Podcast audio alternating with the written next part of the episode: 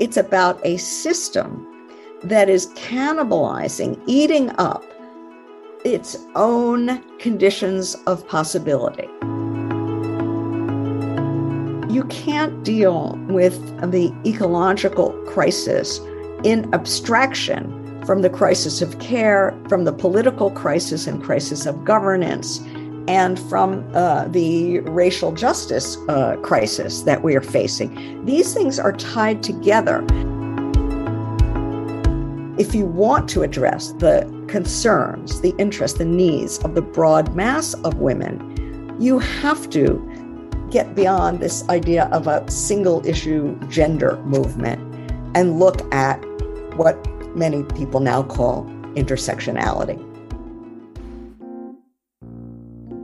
Inside Impact. Der Podcast mit Wirkung. Welcome back to Inside Impact. My name is Susan, and this episode is a special issue and a perfect addition to the series on social entrepreneurship meets sustainability. For those of you who are new here, the past seven episodes were part of a cooperation between the Social Entrepreneurship Center and the Competence Center for Sustainability, Transformation, and Responsibility, both here at WU. In this episode, I am honored to have a conversation with Nancy Fraser. Nancy Fraser is professor of philosophy and politics at the New School for Social Research in New York City. During the summer semester, she was the first visiting professor of the International Karl Polanyi Society here at WU Vienna. Why the ecological crisis cannot be addressed without taking into account the underlying capitalist structures and inbuilt relations of inequality in our society is going to be a huge part of this episode. Enjoy!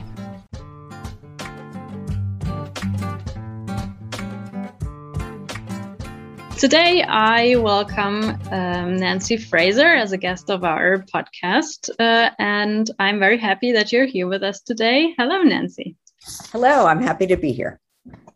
Thank you. The start that I wanted to to make in our um, talk today is that we, in our previous podcast series that we recorded with other guests, talked a lot about sustainability and the discourse in general that is happening um, on sustainability.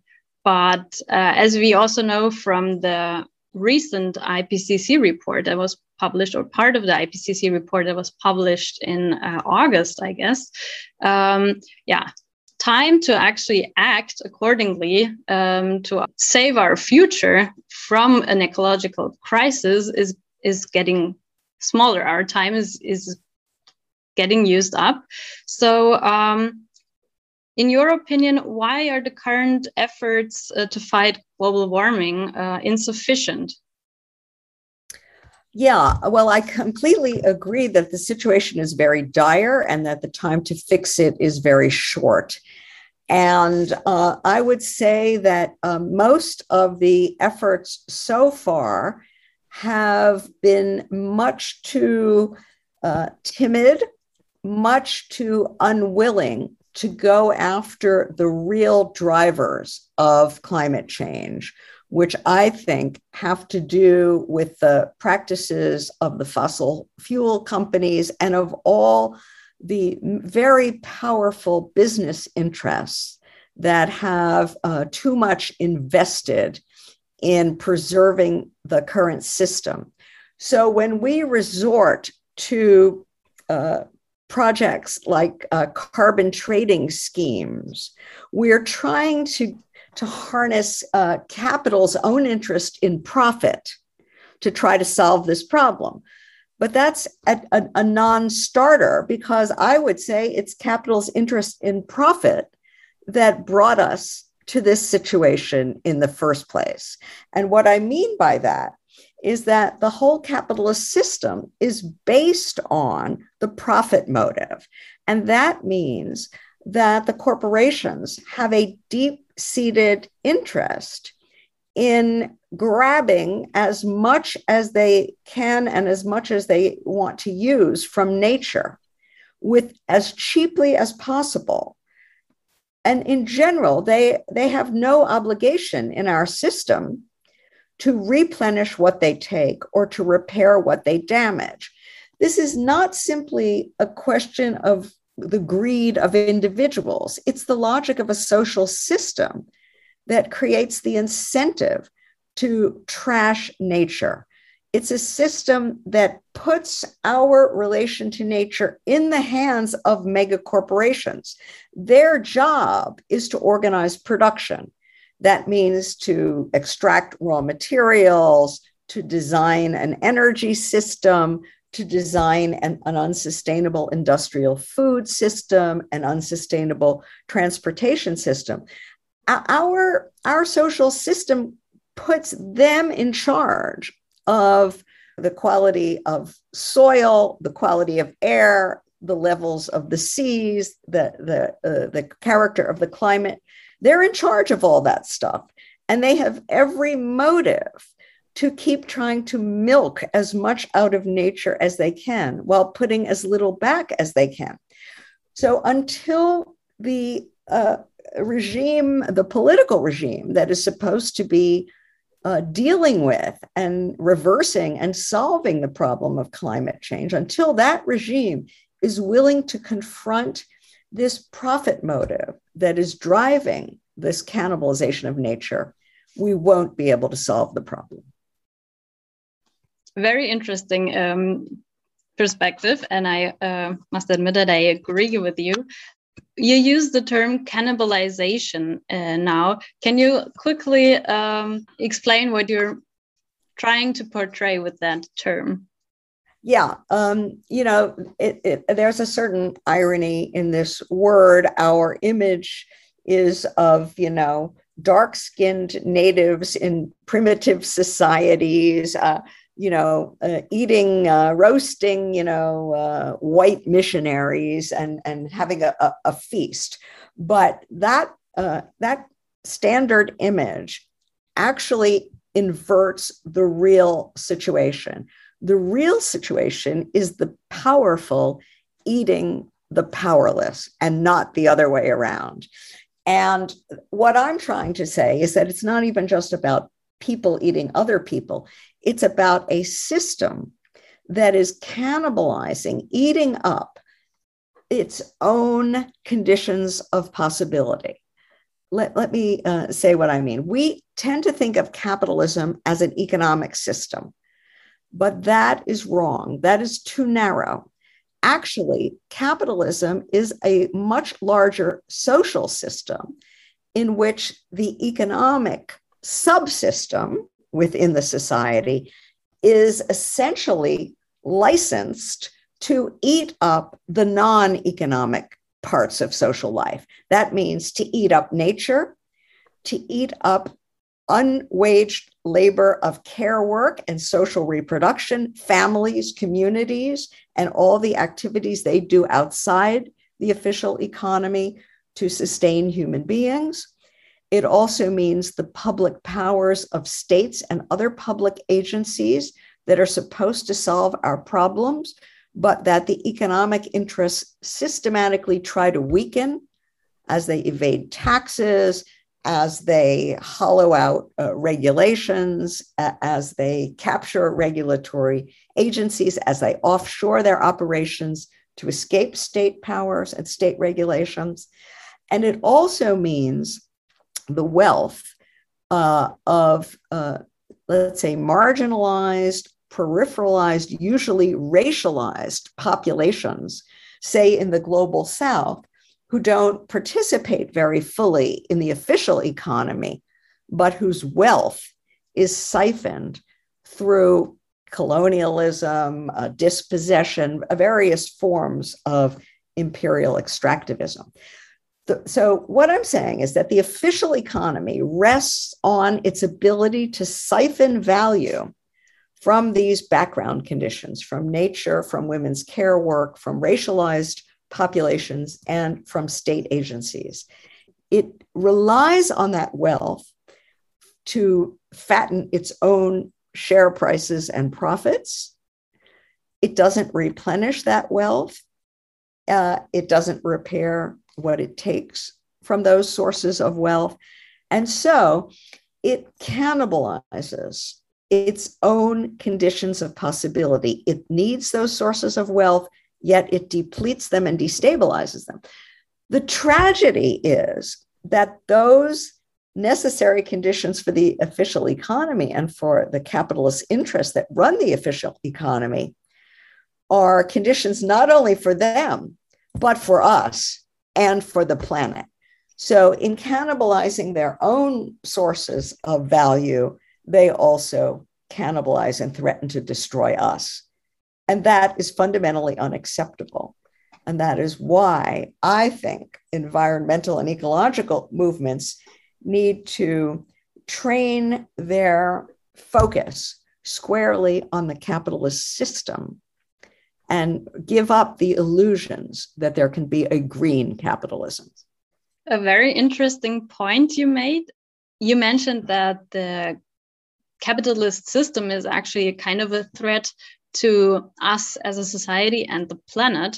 And you also mentioned that there is, um, yeah, diverse, yeah, people affected by by capitalism in the global south. They're differently affected um, than us in the global north.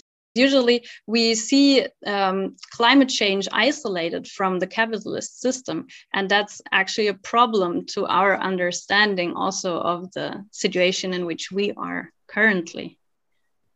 I completely uh, agree with you. And in, in a recent article that I published, I used um, a, a, term.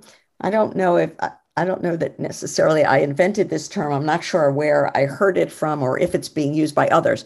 But I suggested that um, our approach to climate change should be trans environmental and by by that I mean it. Uh, we have to um, appreciate that capitalism's tendency to trash nature is inextricably tied together with the other things that I mentioned, with its tendency to guzzle up and deplete the energies for care work, with its tendency to gobble up and deplete the wealth of racialized populations, especially, but not only in the global south, with its tendency to hollow out public power and, in effect, destroy one of the principal um, agencies that we might use uh, to solve the problem. You, you, in other words, you can't deal with the ecological crisis in abstraction from the crisis of care, from the political crisis and crisis of governance, and from uh, the racial justice uh, crisis that we are facing. These things are tied together, and they all have a common matrix, a common source in one and the same social system that underlies all of them. And that is capitalism in the sense that I just explained, not as a simple economic system, but as a system that licenses economic predation or cannibalization of the non economic zones of life. So I would suggest that um, the struggle to save the planet, the ecological struggle, cannot proceed in isolation from the struggle to deal with the crisis of social reproduction, from the struggle to deal with the political crisis, from the struggle to deal with the racial justice crisis. These things are linked. And I think that um, uh, eco uh, oriented movements have to widen the lens that they uh, work with and make common cause, try to link up with uh, movements uh, that are um, primarily focused on those other issues. Th- there's no one right uh, focus when we've got the entanglement of at least four different crises at the same time ecological, economic, political, social. So um, we have to um, uh, develop a, um, a way of thinking uh, uh, about the politics of the situation that is, tr- is aimed at building what I would call a counter hegemonic block of forces feminist forces, environmental forces, anti racist and anti imperialist forces, democratic forces. Uh, and each might have its own uh, location, as you su- suggested. Each everybody is situated differently. What appears to you as the primary, most pressing thing might uh, uh, look differently uh, to someone else. It doesn't matter. It's not that there is one right answer. It's that all of these things are interconnected. And so I would suggest an anti capitalist uh, uh, coalition or block of, of social movements uh, that can understand that they share a common enemy, even if the emphasis is different here from there. Uh, they all have to uh, attack one and the same social system that drives all of these crises.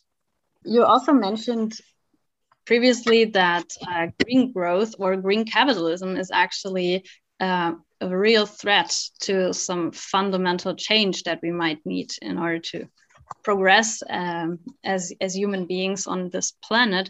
Um, what would you say is the most dangerous, um, yeah, part for movements or groups that are actually engaging from this narrative of the the possibility of a green capitalism?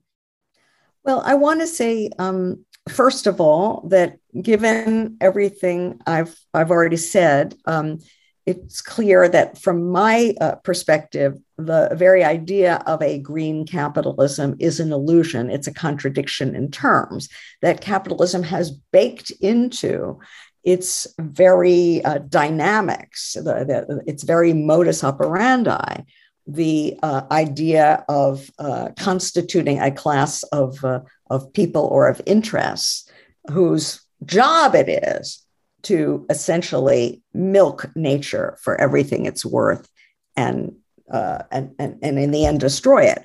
So it's a contradiction in terms.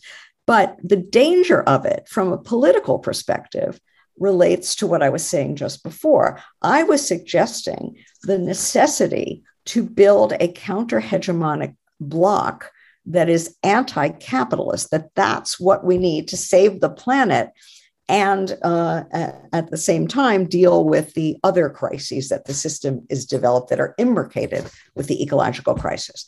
Green capitalism is, is a political strategy that um, it, it, it, intends um, to block the possibility of the kind of anti capitalist movement that I was just outlining. Green capitalism is a strategy that wants to uh, co opt powerful segments of the eco and environmental movements into an alliance with supposedly forward thinking sections of capital. It's an attempt to woo or co opt strands of environmentalism into what I have uh, elsewhere called progressive neoliberalism. Now, progressive neoliberalism is not new.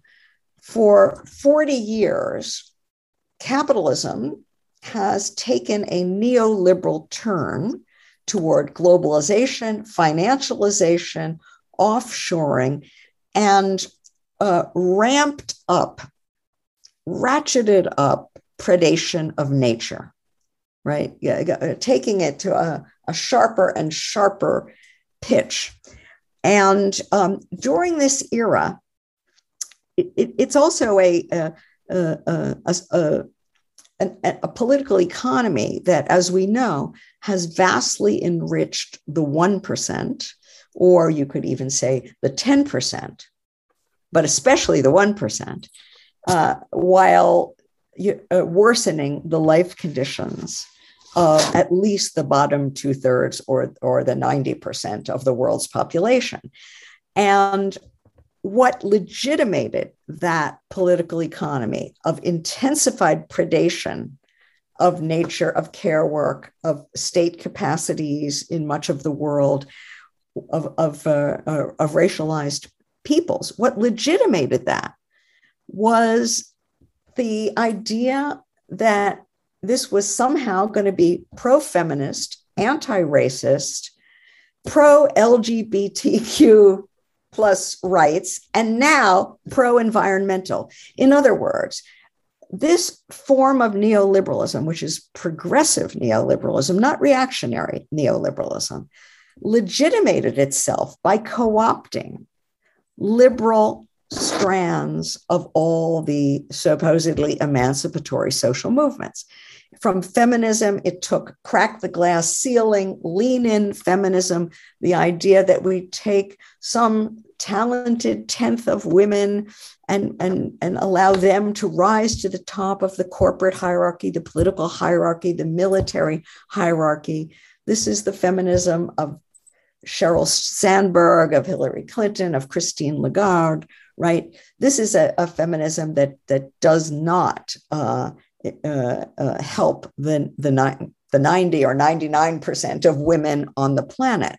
Now they're trying to do the same thing with the environmental movement and uh, co-opt and, and, and, and basically create an environmentalism for the 1% or at best the 10% as you say, this would be an environmentalism that it is not actually going to um, really reverse uh, uh, the whole uh, energetic basis of the economy. It's not going to defossilize and build a new economic system on renewables, which is what we need to do. It's at best going to cushion the privileged uh, classes in the richer parts of the world from the worst fallout of climate change, or it's going to try to do that. Uh, this, this, relates to what you were saying about the different impacts and who is in the areas that are most exposed to toxic dumping, to the uh, to uh, wildfires, to floods, uh, uh, and, and all the lethal impacts of climate change. Green capitalism is a, a way of continuing this neoliberal predation of nature, which is on steroids today. It's a way of giving that a phony greenwashing, right, legitimation. And um, basically, what I'm suggesting is that um, that we not fall for that, that we not buy into it, that we try to split off environmentalism from its current alliance with capitalism, or at least those strands of it that are allied with capitalism. And they are powerful. A lot of the older and more well funded mainstream environmental organizations are part of that progressive neoliberal alliance. My hope is that the, um, the radical uh, wing of the environmental movement, which has the interests of the 99% at heart and not just the 1%, can expose green capitalism for the sham that it is and build this other kind of environmental movement and environmentalism for the 99% uh, that links up with feminism for the 99%, anti racism for the 99%, democracy for the 99%, et cetera, et cetera. Uh, thank you. And uh, yeah, we touched uh, upon many uh, aspects that are very um, yeah interesting. Um, so you actually wrote a book two years ago uh, in, with uh, other authors too, which is called um, Feminism for the 99%. And you also mentioned that there is not only the need of feminism for the 99%, but also environmentalism for the 99%. Can you quickly explain what you mean by for the 99%? So, this uh, little book, Feminism for the 99%, a manifesto, um, it was co authored, I need to say first, uh, with Cinzia Arruzza and Tithi Bhattacharya. And our idea was to try to intervene in a, a, a situation where um, it seemed like the, the mainstream liberal feminism that is always portrayed in the media about, you know, corporate women uh, rising to high office. We sense that with the defeat of Hillary Clinton by Donald Trump in the 2016 US presidential election, that liberal feminism was in a crisis, that people, uh, because interestingly, in that election, more than 50% of white women voted for Trump, not for Hillary. So this already showed that you know there was something important going on that that mainstream uh, feminism was in a kind of crisis, and we wanted to suggest that we were at a that the movement was at a fork in the road and had two choices. It could either uh, double down with the progressive neoliberalism, with Silicon Valley, Hollywood, Wall Street, which are the sort of forward looking sectors of the global economy, uh, which were behind Hillary Clinton, we could either double down with that alliance or chart this other path and develop a feminism that was squarely on the side of poor working class and middle class women not just the professional managerial uh, strata. And that would have to be, in our view, a feminism. And let me use a word that we don't really use in the manifesto, but I think a lot of your listeners will be familiar with.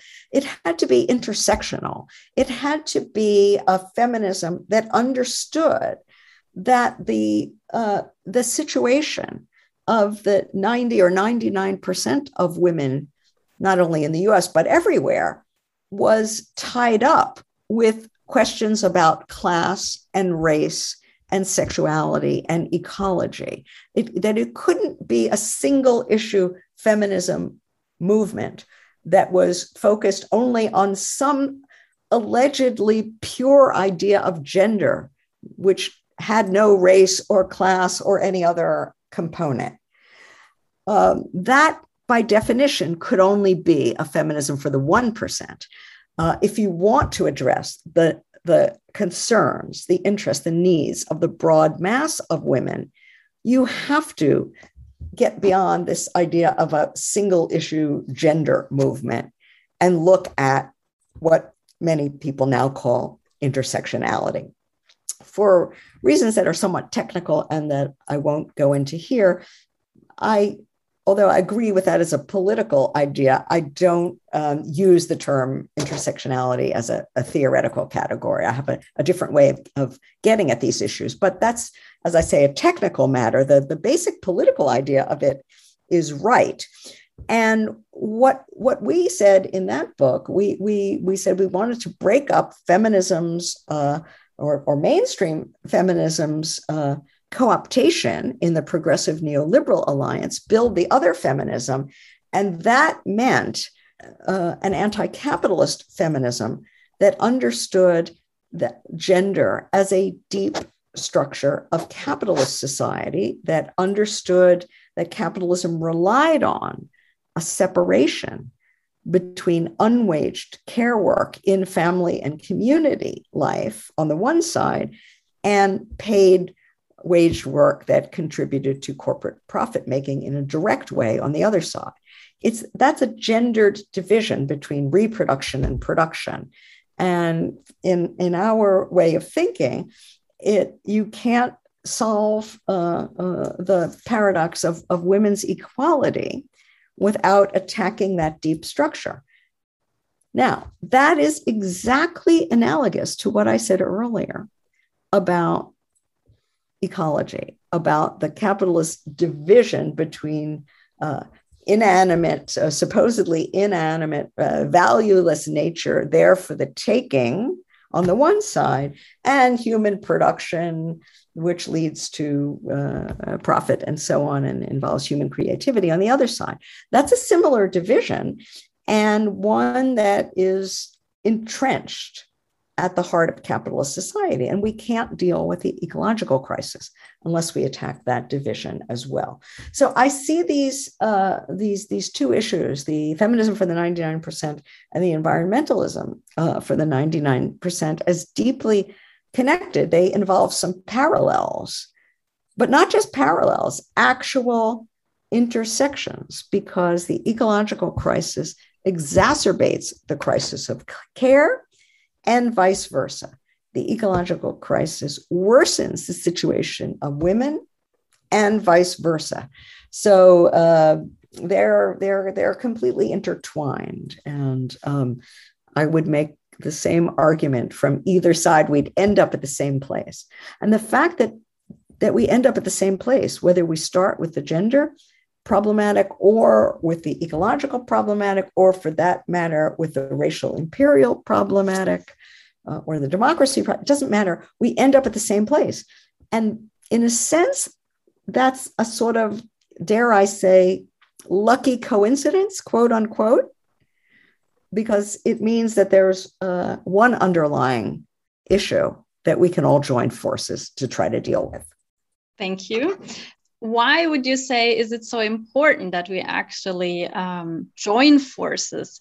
Uh, would you see it possible if every group uh, of interest tries to actually um, bring a systematic change forward without being in a kind of cooperation with other uh, groups? Let's put it this way: the the uh, the drivers of these various crises, including the ecological, are so uh, deeply entrenched, are so systemic, that the only kind of change that can address them, the problems, resolve these crises, is very deep structural change, a transformation of the social system.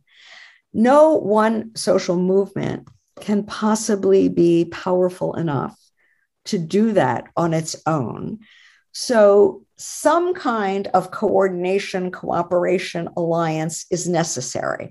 And that's what I meant by join forces. Now, what form the alliance, the cooperation, coordination takes is another question.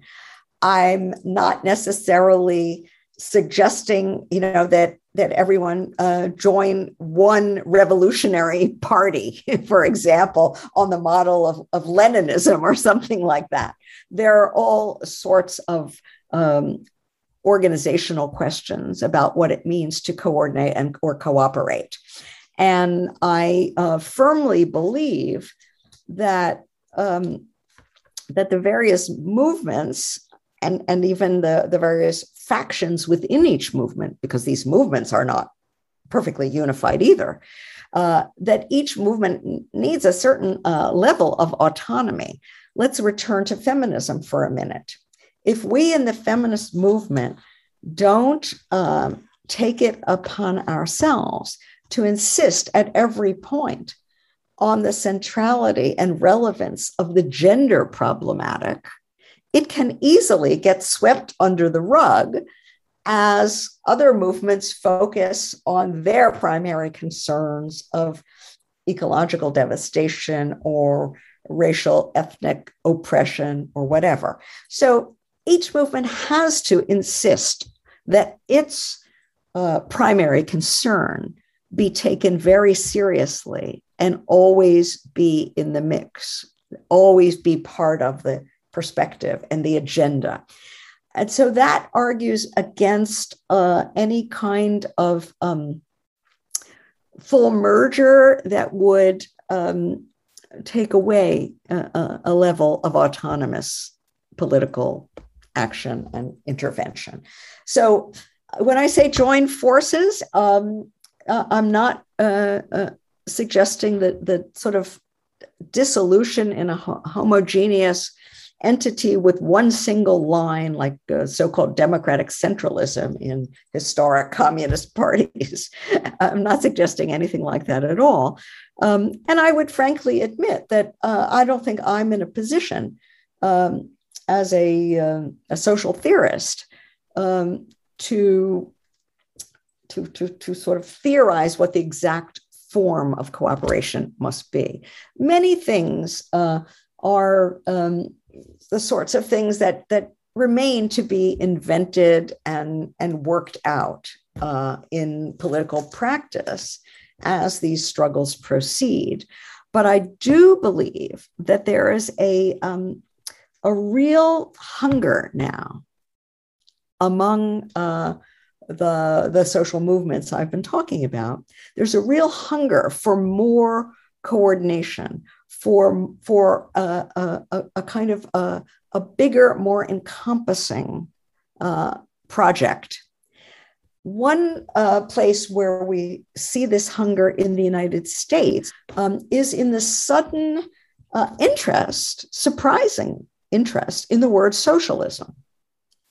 In the United States, you can actually, in, in not everywhere, but in some um, regions and some cities, run for political office and win by calling yourself a socialist. This is a hugely surprising turn of events. Um, we have Bernie Sanders, who calls himself a democratic socialist. We have AOC, Alexandria Ocasio Cortez, who is the, the sort of uh, charismatic star of uh, left wing politics at the electoral level in the United States, calling herself a socialist. We have an organization, Democratic Socialists of America, that is uh, hugely growing by leaps and bounds used to be a tiny nothing and, and now has, has got hordes of young people rushing to join. We have jacobin magazine which is a gigantic success with a huge circulation and many podcasts and journals and, and, and a presence in, in multiple languages across the world all around the idea of socialism now i don't think that any of these people actually have a fully worked out idea of what they mean by socialism. I think there's still a lot of work to be done for those who want to give that idea a real meaning. But I'm interested in it as a symptom or an expression of the desire for an anti capitalist project in which all the many social movements that have developed over the last 40 years can find a voice and a place and that's interesting uh, and important. It's a new a new step in the um, in the sort of political playing field, uh, so that we now see more and more. Um, again, let's go back to that other word, intersectionality, in the uh, in the sort of um, mindset of each of these social movements, including the movement for ecological sustainability. I think this is a very good thing that uh, this intersectional mindset is developing and that people are looking for ways to connect. My own work, um, as I see it, is about uh, trying to create a sort of a map of what capitalism is and how it works that can help people connect the dots. What I'm doing is not going to cause anyone to become an activist, but I don't need to do that. The, the state of the terrible state of capitalist society is causing people to become activists. That's happening. Uh, what a theorist might be able to do is um, uh, develop some uh, some perspectives that that uh, show how to connect the dots. And that's what I think we need now, connecting the dots. And this, this new salience of the term socialism is a is, is an indication of the, the, the desire to connect the dots. That's a very good ending actually for our talk because uh, it also gives our listeners uh, a glimpse on where they can actually start and uh, what they can take uh, of our uh, podcast uh, episode with you. My very last question would be um, if you have a book recommendation uh, for our listeners. Well, um, gosh, I, I might have um, several, but um, here's one that um, probably your, uh, or here are two. Can I give you two? Yes, uh, for sure. Thinking especially about the ecological problematic. The two most interesting books, and there are so many that I've read in recent times, uh, is the little small book by Andreas Malm on corona, climate, and I don't remember the title. Maybe you can check it yep. for me. Corona, Climate and Crisis, or Corona, Climate and Capital, which are, are, is about the implication of climate change and of capitalism in the uh, uh, COVID pandemic. And, and I think that was an extremely um, well uh, argued. It's a short and accessible book. It's kind of dynamite. The other book I want to recommend is much um, longer and somewhat more scholarly. It's by John Bellamy Foster, and it's called um, well, just one second. I'm going to get it from my bookshelf. It's sitting right here. In fact, I have both of these right here. I now have both these books, and I can give you the correct title of Andreas Malm. It's Corona, Climate, and Chronic Emergency. And this is published by Verso. And let me see. I mean, I think it's 2021, 2020. Okay. That's the short, punchy book. The much bigger one is called The Return of Nature Socialism and Ecology. And this is published by Monthly Review Press in 2020 as well. And what's so interesting about this book is um, that it excavates and makes visible a forgotten strand of ecological thought and activism, the socialist strand. We tend to think uh, that environmental of environmentalism as a, a sort of freestanding movement disconnected from social justice concerns that has its origin maybe in romanticism in the uh, conservative romantic critique of industrial society that is polluting nature. And so it's it starts out as a preservation oriented movement an anti-pollution movement but um, Bellamy Foster um, shows us that there was always another strand of environmentalism in which the harm to nature was deeply entwined with class injustice and the harm to human beings. So he writes a lot about uh, Friedrich Engels uh, in uh, the social environmentalism, um, which in, in, which the um, horrific uh, toxic conditions in which working class people live in the uh, mid uh, 19th century in England is deeply connected with uh, the trashing of nature. He looks at other important figures in the history of this strand of socialist environmentalism.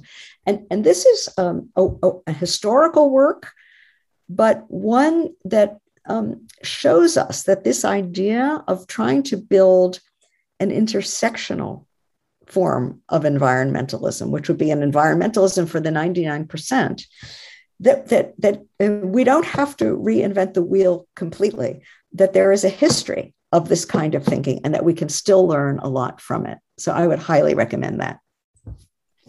Thank you very much. Um, our listeners will find the exact book uh, details, uh, as always, in the description of the episode. And I would thank you very much for this very insightful um, yeah, talk with you.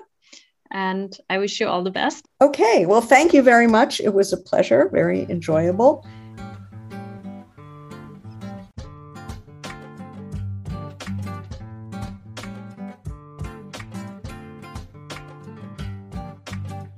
Once again, thank you very much, Nancy, for sharing your perspectives on how to address the ecological crisis without forgetting about the needs of the 99%. If you, our listeners, want to learn more about the feminism for the 99%, we invite you to have a look at our Instagram channel and please check out the excellent book recommendations by Nancy in this episode's description. Special thanks uh, also go to Professor Andreas Novy and the International Karl Polanyi Society for supporting the creation of this episode. If you want to learn more about the International Karl Polanyi Society and the current visiting professor Fred Block, you can find more information also in the description of this episode. And stay tuned. The Inside Impact team is already preparing a new series for the upcoming winter month on holacracy and sociocracy. Until then, check out our Instagram channel, Inside Impact underscore. Leave us your thoughts and comments uh, on this episode. And if you want to get in touch with us, you can also send us an email to insideimpact at wu.ac.at. Of course, if you like Inside Impact, feel free to give us a review on your favorite podcast platform and tell your friends about it. See you soon and all the best from the Inside Impact team.